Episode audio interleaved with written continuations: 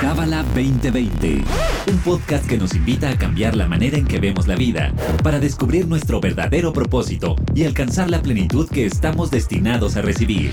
Pareja, familia, negocios, astrología, espiritualidad. Escúchanos semanalmente para saber cómo aplicar esta sabiduría universal en tu día a día. Bienvenido, bienvenida a Cábala 2020. Bianca Pescador. Y primero que nada, una disculpa que la semana pasada no hubo episodio, pero esta semana nos estamos reponiendo con todo. Y hubo un tema que salió en Instagram que llamaba mucho la atención, que era esta situación de los nombres espirituales de las personas. Cada viernes entrevistamos a un maestro del centro de Cábala, ya sea de Los Ángeles, de Miami, de México, de Nueva York, y probablemente habrás notado que muchos de ellos se llaman Esther, Sara, David, y esto no es casualidad, es que son nombres espirituales. Entonces, vamos a darle la bienvenida a David Heimblum, que anda en este episodio por acá para darnos mucha luz acerca de este tema. David, bienvenido. Hola, ¿qué tal, Bianca? Qué gusto estar aquí de nuevo contigo. Me encanta saludarte otra vez, que estés aquí. Y vamos a hablar, David, acerca de el nombre. Y entonces sabemos que tanto espiritualmente como físicamente nuestro nombre es la palabra más poderosa, no solo la más persuasiva, pero la más poderosa. ¿Por qué? Mira, Bianca, los cabalistas dicen que el destino de una persona está envuelto en la combinación de letras que componen su nombre. Son mucho más que solamente etiquetas convenientes de identificación. Según los cabalistas, los nombres del Antiguo Testamento especialmente son canales por el cual la vida te llega desde arriba. Nuestros nombres son como, nos podríamos imaginar, como un puente que nos conectan con nuestra alma y el alma es una chispa de la luz. Entonces, nuestros nombres es una conexión, es un puente a través de nuestra alma con la luz universal. De hecho, los cabalistas dicen que cuando los padres nombran a un niño, ellos, aún sin saberlo, experimentan una profecía menor, porque de alguna manera ellos están siendo canales para el destino de ese, de ese bebé que está envuelto en la combinación de letras que componen su nombre. Y hablamos acerca del Antiguo Testamento porque los cabalistas explican que el Antiguo Testamento es la fuente de todas las cosas buenas de la vida. Es de donde vienen las reglas del juego de la vida, cómo no solamente jugar el juego de la vida, sino cómo ganar en el juego de la vida. Entonces, otorgar un nombre que está escrito en el Antiguo Testamento infunde bendiciones en la vida de las personas que los llevan. Muchos de los nombres que escuchamos el día de hoy bien tienen una raíz y, van transformando a nuevos nombres, pero la raíz es lo importante. Y van, eh, eh, muchos de los nombres, aunque no estén en el Antiguo Testamento, que la mayoría de ellos sí están, tienen una raíz en un nombre antiguo. David, ¿y podríamos decir que hay nombres buenos y malos? O sea, por ejemplo, ¿qué tal que te pone, voy a pensar, ¿eh? por decir un nombre, Pancracio, y las letras de Pancracio son una desgracia y pues pobre Pancracio que tuvo la culpa de haber nacido, ¿no? Y que los papás, o sea, ¿hay nombres buenos y malos o no tanto? No, no necesariamente. Hay nombres cuyo nos llevan a un, una corrección, ¿sí? Un ticún más difícil más complicado, pero no es de que sea más malo o más bueno, sino que esa persona por alguna razón necesita llamarse Pancracio y la energía, la que vaya, la que sea de ese nombre o lo que él tenga que vivir al tener ese nombre, es justamente lo que esa alma necesita para poder crecer y transformar. Así que a final de cuentas, aunque sea más difícil de llevar, es el nombre que esa persona necesita.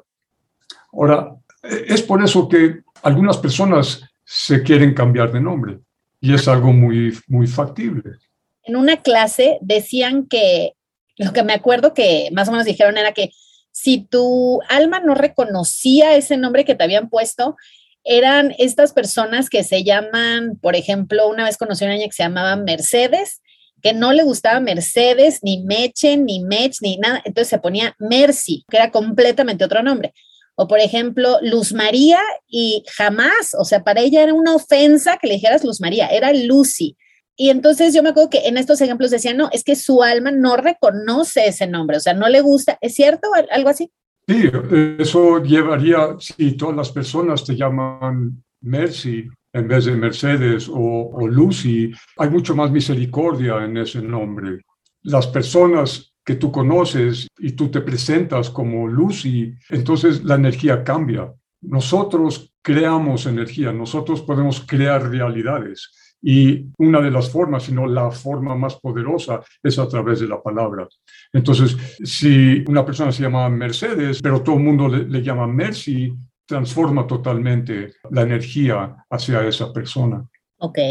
Podemos añadir un nombre. Podemos tener nuestro nombre de pila, por decir, ¿sabes? alguien lo nombraron Pancracio, pero él puede decir, ok, ahora yo quiero un nombre espiritual. Y entonces él puede continuar con ese nombre, pero obtener un nombre espiritual y siempre referirse a ese nombre cuando él se presenta ante otros y pedir que otros lo llamen con ese otro nombre. Porque un cambio de nombre puede resultar en un cambio de fortuna. Por eso es, si alguien está gravemente enfermo, por ejemplo, Bianca, y esto es muy importante en el cambio de nombre, si una persona está muy enfermo o si una persona sufre una situación ya muy extrema, los cabalistas, de hecho, recomiendan proporcionarle un nombre adicional. Wow. Y ahora, David. Por eso el cambio de nombre es algo muy serio, Bianca. No lo podemos tomar a la ligera. No, me llamo Juan y no me gusta, entonces me lo voy a cambiar por Pepe. no, hay que, hay que aprovechar esa, ese cambio por algo realmente que, número uno, porque es algo que verdaderamente me está deteniendo de mi potencial o que es un nombre por el cual yo no vibro, como tú muy bien dijiste, de ninguna manera con ese nombre y adquirir o añadir un nombre con el cual sí yo vibro y fluyo con, con él, especialmente en situaciones extremas. Y ahora, David, la pregunta del millón. ¿Cómo sabe uno cuál es su nombre espiritual? ¿Cómo sé yo cuál es mi nombre espiritual? El, nombre espiritual, ese apoyo energético, es lo que crea entonces o transforma nuestro destino. Como no es, aquí está la lista y escoge uno, sino que es más bien, de hecho, yo he tenido estudiantes que se han acercado a mí y dicen, yo desde que tengo razón, siempre me he sentido como un Salomón. Aún antes de entender el significado del nombre, cuando primero lo escuché, me dijo ese estudiante, yo me identifiqué totalmente con ese nombre. Entonces, si es que se necesita cambiar el nombre, escoger un nombre que resuene en tu alma, que vibre en tus entrañas, es lo más importante.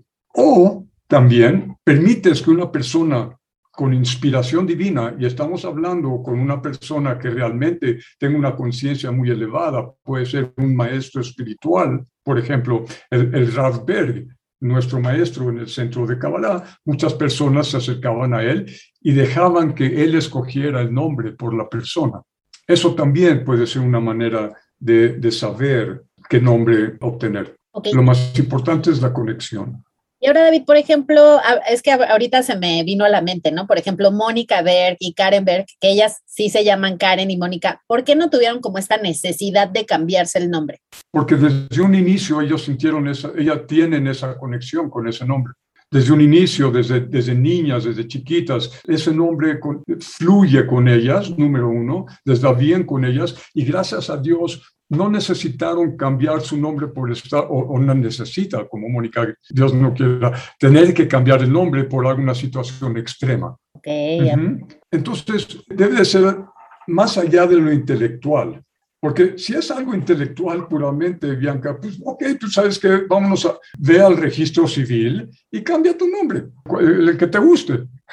y, se queda en el 1%, se queda en, la fisicalidad, se queda en, porque te gusta, porque eh, te ayuda tu ego. Pero si es por una razón espiritual, es como vibro con diferentes nombres y su energía. Claro, porque todos hemos pasado, siento, por esta etapa de chiquitos, ¿no? Que, nos cambiábamos los nombres según la gente que admirábamos. Yo me acuerdo que bajaba un día y le decía a mi, a mamá, hoy me llamo Lidia. Y al día siguiente le decía, hoy me llamo Erika. Y al día siguiente, hoy me llamo Mariana. Y era porque yo era fan de la onda vaselina. Y entonces me ponía crinolinas y me creía las niñas de la onda vaselina. Entonces, pues no, o sea, eso está como muy 1%. Entonces, vamos a hablar ahora, David, acerca de, de algunos significados de los nombres para ir aprendiendo un poquito. ¿Qué misión o qué nombre, este nombre espiritual, qué nos trae? Esther. Primero, nada más quisiera mencionar una cosa. El, nombre eh, en la Kabbalah lleva siempre un, cuando pedimos sanación por una persona, cuando queremos ayudar a otra persona, mencionamos el nombre de la persona y luego el nombre también de su madre o de su padre. Cuando estamos hablando de un hombre, decimos, por ejemplo, yo, David Ben, que significa hijo de, y el nombre de mi padre. O si es para que alguien me envíe sanación, sería David Ben y el nombre de mi madre. En muchos nombres vamos a ver que empiezan o terminan con Bat, que es para la mujer, o el Ben, que es para el hombre. Por ejemplo, algo que viene a mi mente, Ben Hur. Todos sabemos de la historia de Ben Hur, este hombre fuerte que fue un guerrero y peleó. Y a muchas personas así le llama. Ben significa hijo de Hur. Y sí, efectivamente, el papá de, de Ben Hur era Hur. Entonces, eh, esto lo vamos a ver repetidamente en Benjamín, Bat, Sheva, porque Bat es hija de... Sheva, ok. Porque eso abarca muchos nombres de un jalón. Cuando está el Bat en un nombre es porque es hija de, y cuando está el Ben en un nombre está hijo, es por hijo de. Super. Hay muchos nombres, muchos de ellos tienen desde tiempos antiguos, viene esa, esa energía. Por causa del tiempo, yo quisiera hablar acerca de uno de esos nombres, eh, antes de que se me acabe el tiempo, de el nombre de Miriam. ¿Okay? ¿Por, qué, ¿Por qué quiero hablar de, de Miriam? Miriam o Miriam significa amada de Dios o amada. ¿sí? Ella fue una profetista, fue la hermana mayor de Aarón y Moisés. De hecho, cuando su hermano Moisés lo ponen en una cesta en el río para salvarle la vida, su hermana Miriam va corriendo al lado del río para asegurarse nada más de que no muera, de que no se voltee la canasta y pueda morir su hermano. Cuando llega a parar la cesta, la hija del faraón es quien recibe a Moisés. Y de hecho, Moisés tiene un significado de viene del agua. El agua es misericordia. Ok. Entonces, ese es un aprendizaje. Y otro aprendizaje de Miriam es profetiza, entonces podía ver, ella podía profetizar lo que, lo que, iba, lo que estaba ocurriendo, lo que iba a ocurrir. Miriam convence a la hija del faraón de que ella sea quien le trae, a quien pueda amamantar a Moisés. ¿Y a quién le trae? A la mamá de Moisés. ¿Por qué quiero hablar también Miriam, que significa amada de Dios o la amada? Hablamos al principio acerca de cómo se van transformando los nombres a través de los tiempos. ¿De dónde viene el nombre María? ¿De Miriam? Sí, la raíz es Miriam. Y el, primer lugar a donde se escucha el nombre Miriam es en Egipto. María tiene la raíz de es amada por Dios. Ok. Y a ver, David. Ok. David, muchos de los nombres corresponden al árbol de la vida. Hemos hablado acerca del árbol de la vida en otras eh, ocasiones. El árbol de la vida son 10 dimensiones. Las tres de arriba, que es como la luz toda poderosa, que no podemos realmente, es tan poderosa, es tan iluminada que es muy difícil conectar con ella directamente. Son los tres dimensiones de arriba. Y luego vienen las próximas siete. Estas siete, cada una de ellas tiene un patriarca, que lleva la energía de esa dimensión. Entonces, la, la, dimensión que queda hasta abajo, que llamamos Malhut, que es el mundo físico, que tiene el nombre de reino, es el único lugar donde existe fisicalidad, es el único lugar donde existen los cinco sentidos, es el único lugar donde existe cualquier tipo de limitación. A esa está conectada David. David es Malhut. Malhut es manifestación. La energía de David es la de manifestación. Ok. Las otras seis esferitas, ¿cuáles son los nombres? Tenemos de arriba para abajo, tenemos la dimensión de Gesed, que representa la misericordia, el amor incondicional. Y este corresponde a Abraham, el patriarca, al nombre Abraham. Es columna derecha. Columna derecha es dar, es compartir, es amor incondicional. El próximo es la dimensión de Geburah.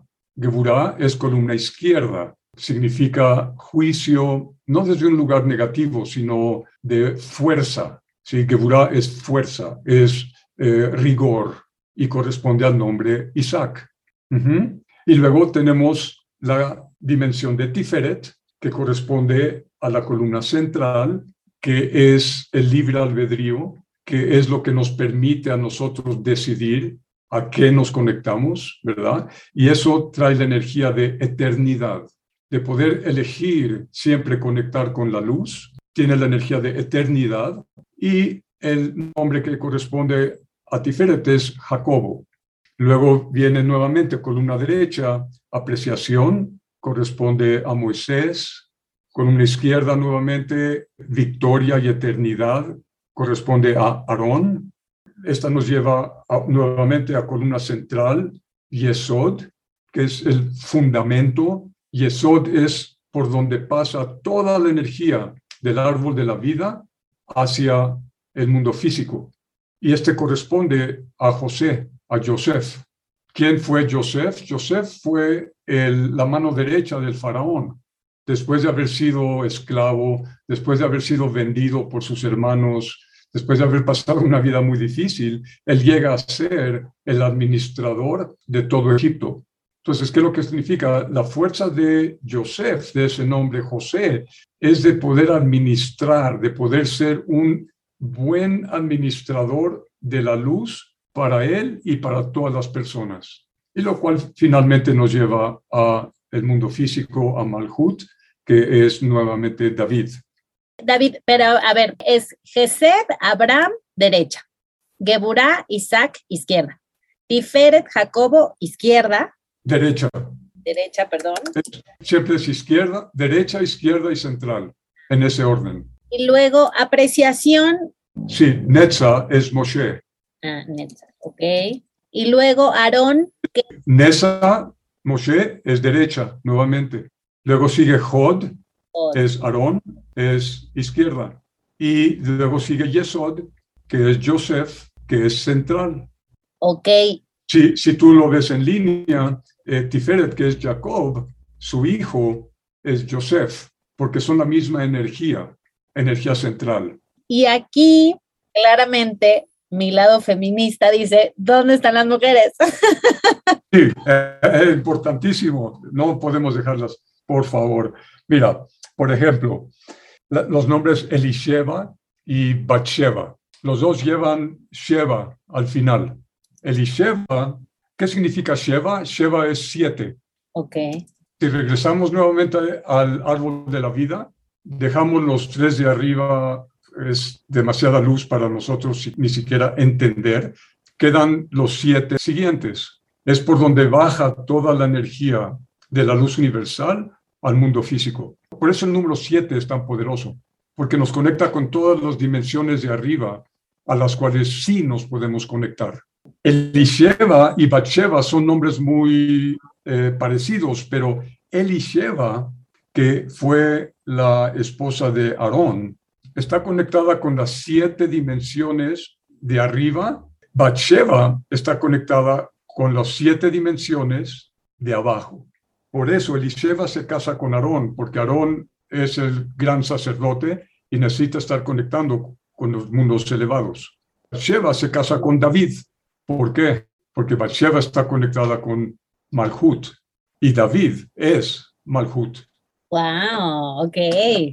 Luego viene, por ejemplo, Raquel y Lea. Nuevamente la misma historia. Si ustedes recuerdan, Jacobo quiere casarse con Raquel pero no ocurre. Se casa con Lea. ¿Por qué? Porque Lea, sin entrar en detalles, nuevamente representa los mundos más elevados a las dimensiones de arriba. Jacobo necesita primero conectar con la luz más elevada y solo después de pasar por esa, esa energía, entonces se casa con Raquel, que es la energía de Malhut, nuevamente, del mundo físico.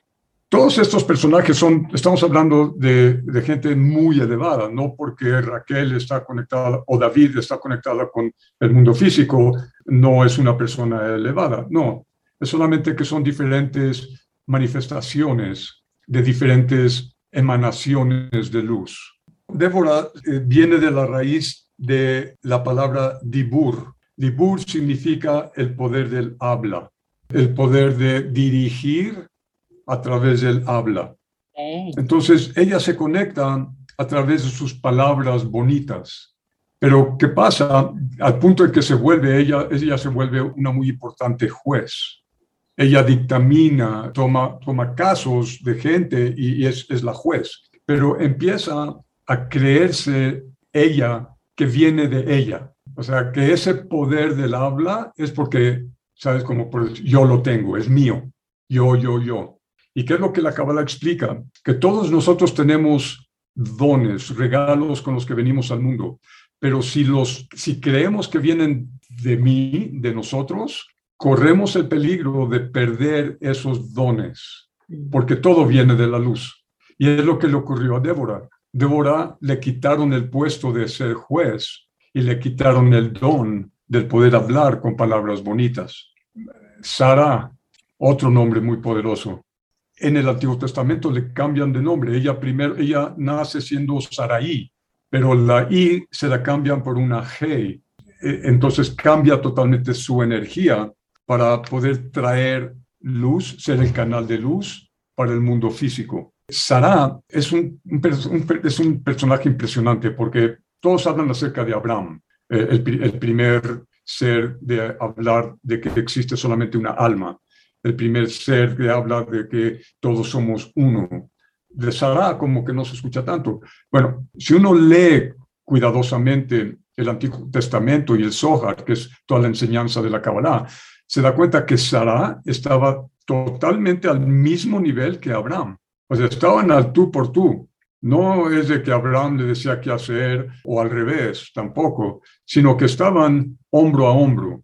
Uno no estaba más adelante o más atrás que el otro, sino que iban junto con pegado. ¿Y cuál es la responsabilidad tanto de Abraham como de Sara? Hablamos como Abraham es de la dimensión de Gesed, Gesed, con una derecha, es misericordia. Agua es misericordia. Entonces, el trabajo que tanto Sara como Abraham vinieron a hacer al mundo, ellos son los que abrieron el canal y son responsables por la purificación a todos. Si, si estudiamos un poco sus historias, vemos que Abraham recibía a extraños, a gente que venían caminando por el desierto, los recibía a su tienda de campaña y lo primero que les hacía era lavarle los pies. Esto es una mikve, está hablando de purificar sus almas. Y Sara lavaba los pies de todas las mujeres que llegaban a la tienda. Un proceso de purificación. Entonces, es, esa es la energía de esos diferentes nombres. Ay, qué hermoso, David. Y ya se nos acabó el tiempo, pero rápidamente, ¿por qué se recomienda o no en la Kabbalah que el nombre de la mamá lo tenga la hija y la hija se lo ponga a la hija y esa hija se la ponga a la hija, que eso en México encanta, bueno, no sé si en, en, los demás países, pero al menos aquí que aquí vivimos, pues pasa esto, ¿no? Yo me acuerdo, un novio, eran siete generaciones de Manuel. Un hijo se tiene que llamar Manuel, o sea, sorry, not sorry, ya. ¿Esto es bueno, no tan recomendable o sí? Según la Kabbalah, no es algo recomendable porque estás cargando al bebé con la energía del papá, del abuelo, del bisabuelo y generaciones para atrás. Darle la oportunidad al bebé de ser quien viene a ser, de ser su propia energía, de poder crear su propio destino, de poder realmente hacer su propia vida. No es lo más recomendable en la Kabbalah. De hecho, conozco una persona que recibió el nombre de una tía y esa tía no podía tener bebés. y no pudo tener bebés. Entonces, la persona, la, sobrina que recibió su nombre, obtuvo esa misma condición y cambió de nombre para poder cambiar esa energía. Que ese nombre estaba imbuido por esa energía. Entonces, es, es a lo que me refería anteriormente, Bianca, de que si sentimos que tenemos un bloqueo importante como el no poder tener hijos, wow, busca un hombre que vive en ti, al cual tú puedas transformarlo en algo que sí puedas romper esos bloqueos. En este caso de esta persona, hizo ese cambio de nombre con ese propósito. Ok. Entonces, no, no es lo mejor de nombrar, eh, según la Kabbalah, al bebé con el nombre de sus padres, de su papá o de sus abuelos. Y David, y ahora la última, ya te lo prometo. ¿Cuál es la experiencia cuando le empiezas a decir a las personas que ya no te llamas, voy a poner mi caso, ¿eh? que ya no me llamara Bianca, ahora me llamo Batsheva? ¿Cuál ha sido tu experiencia? Porque siento que de repente la gente, cuando salió Madonna a decir su nombre espiritual, era como de, ay, está loca, ya se enloqueció, ya se puso otro nombre. O sea, ¿cómo podríamos, si vamos a adquirir este nombre espiritual, cómo podríamos como difundirlo para que así nos llamen? ¿no? Porque pues está muy bonito llamarnos el nombre espiritual, pero si nadie lo usa, pues también nos sirve de mucho. Es importante que, que, lo usen y es importante que nos llamen con ello porque estamos creando energía. Y no es algo fácil de hacer, Bianca, porque todos estamos como que muy este, arraigados a lo que ya aprendimos. Lo que yo he encontrado que ayuda es, número uno, decir, te pido, por favor, mira, estoy en este trabajo, explicarles, explicarles la verdad. Estoy en este trabajo espiritual, estoy transformando mi energía o ponerlo de manera en que la persona entienda. Si es una persona espiritual, entonces va a entender un poco la palabra espiritual. Si no es una persona espiritual, entonces quizás tengas que decir, mira, quiero cambiar mi vibración, mi química, si es un científico, ponerlo en palabras para que la persona lo entienda y decirle, entonces te pido, please, ayúdame, ayúdame en este trabajo en el que yo estoy, porque tu energía, tu química, tu espiritualidad me, me va a ayudar a mí a hacer esa transformación. Entonces, sí, toma, es un proceso, es un proceso, no es fácil y es difícil cambiar a la gente, pero hacerlo con, con calma, hacerlo con amor, con bondad y, no poner en juicio a la otra persona si nos sigue llamando con nuestro nombre anterior, solo recordarle de vez en cuando. Claro, pues sí, con amabilidad. Sí, pero sí es Empezando con, con nuestras familias, ¿no? Claro, sí, me imagino. Y pues David, sabemos que te tienes que ir, así que muchísimas gracias por este episodio, lo agradecemos muchísimo y espero que a ti que nos escuchas te haya sumado. Eh, si sientes la cosquillita de saber más acerca de cuál es tu nombre espiritual, que claramente yo ya me quedé con esa cosquillita, te invitamos a cabala.com. Hay muchísimos cursos, talleres, clases. Puedes seguir a David en Instagram también. Casi todos los maestros ya tienen su propia cuenta de Instagram. También puedes subirnos en Kabbalah MX en Instagram también. Y pues muchas gracias, David. ¿Algo más que tú quieras agregar? Pues ante todo es acerca de con qué vibras tú, qué es lo que escuchar a tu alma, escuchar a tu corazón, qué es lo que tu alma te está diciendo.